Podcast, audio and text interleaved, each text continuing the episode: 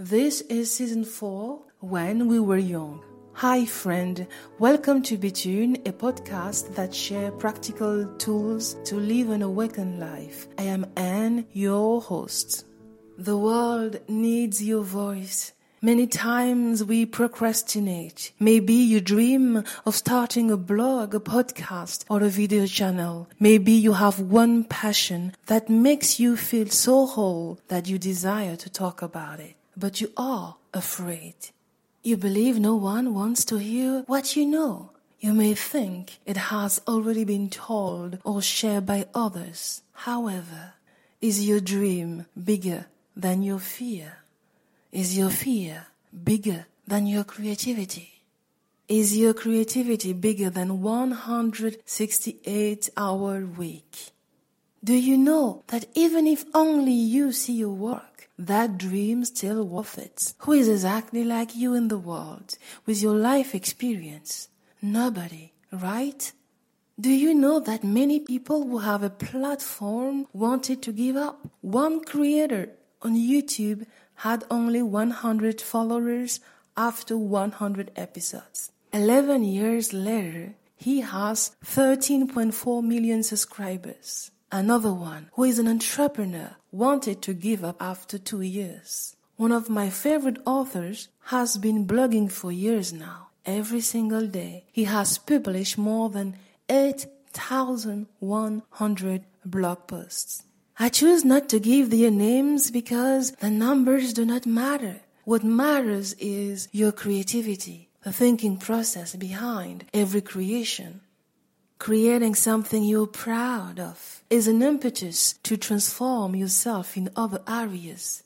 Not everyone wants to become an influencer. I get it. I am one of the people who do not aspire to become influencers. However, you and I are change makers. Change makers prefer to transform their frustration by creating what is missing in the world. Change makers are here to serve and share how they see the world, the future, and humanity. Change makers are creators. What reason can I give you to start a blog, a podcast, or a video channel? My one word is clarity clarity of thoughts, ideas, and thinking. Clarity builds self discipline and focus, two of the most important skills in a world that nourishes complexity and distraction. And it becomes a never ending process because as soon as you publish your first idea, you are already thinking about what can you publish next time. As it becomes fun, your inner child is in heaven. Imagine what a podcast, a video channel, or a blog can do for your contribution to the world.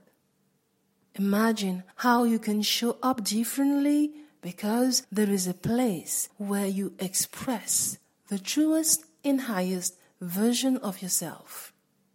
I started my podcast in April 2020. Nine months later, I have published 33 episodes. Does it take time? You bet it takes. At least three hours per week. Do I like every step? Oh, yes.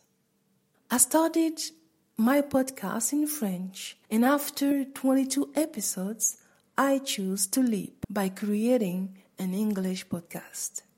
So, what started as an intuition has become today a privilege to be listened to by a small audience in Japan, India, France, the United States, Italy, Belgium, Ireland, Taiwan, Cameroon, and so on.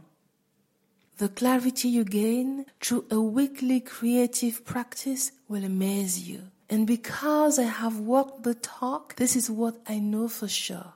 There is an area where you are a teacher.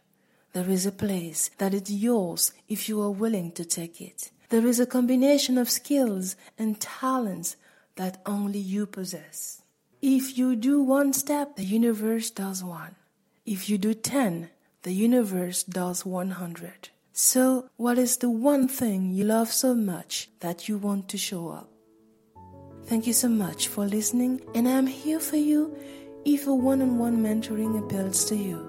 May the rest of your day be joyful. Bye.